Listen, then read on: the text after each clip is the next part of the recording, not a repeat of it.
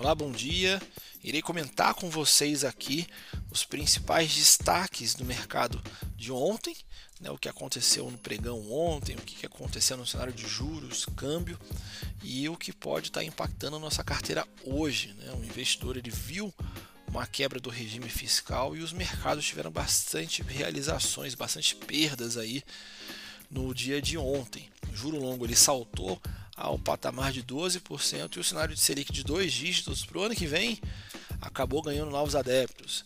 Né? O nível de desconfiança com o rumo das contas públicas alcançou ainda novos picos ontem e atingiu em cheio aí os ativos domésticos, como vocês puderam acompanhar os movimentos recentes em torno da criação do Auxílio Brasil, que ele é uma espécie de substituto do Bolsa Família, foram vistos por participantes do mercado como uma quebra do regime fiscal atual, né, o que tirou aí o parâmetro dos principais ativos, né, preço dos ativos aqui no Brasil.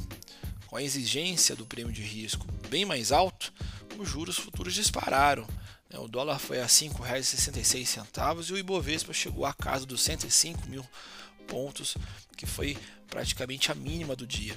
As declarações do Paulo Guedes na noite de quarta-feira foram um gatilho inicial para que o mercado passasse a enxergar aí de maneira mais clara uma mudança nesse regime fiscal. Alguns participantes também do mercado apelidaram um pregão de ontem de Dia da Renúncia, que é uma espécie de referência à licença que na véspera, né, o Paulo Guedes disse que pediria aí para gastar esses 30 bi que seriam fora do teto. A mudança drástica do cenário para os ativos brasileiros se mostrou ainda mais desafiadora após o fechamento dos negócios de ontem, quando foram revelados aí pedidos de demissão do secretário especial do Tesouro e Orçamento, que é o Bruno Funchal, e do secretário do Tesouro Nacional, que é o Jefferson Bittencourt.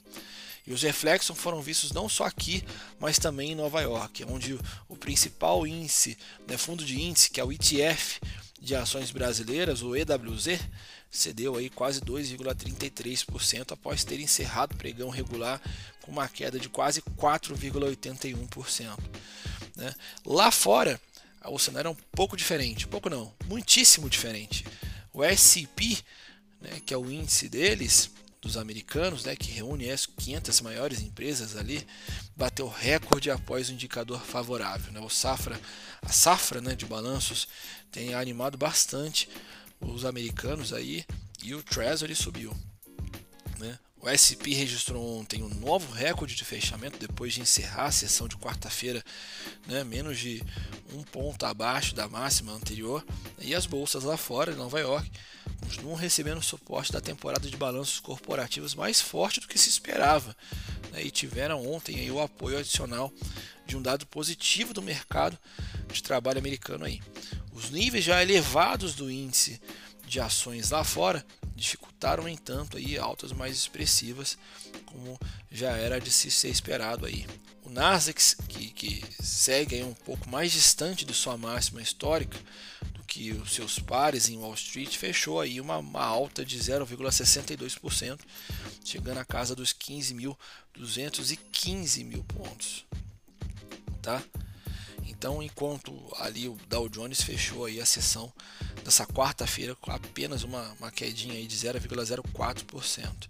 Esses são os principais destaques. É, sugiro você que está acompanhando esse áudio pela primeira vez que continue acompanhando, porque aqui nesse áudio a gente vai começar a conversar com vocês, explicar um pouco do que como é que funciona o mercado, passar recados para vocês, né? E também se precisar passar algum recado de maneira mais urgente, o seu assessor de investimentos ele vai entrar em contato com você. Tá bom? Desejo a todos aí um dia de ótimos negócios. Até mais.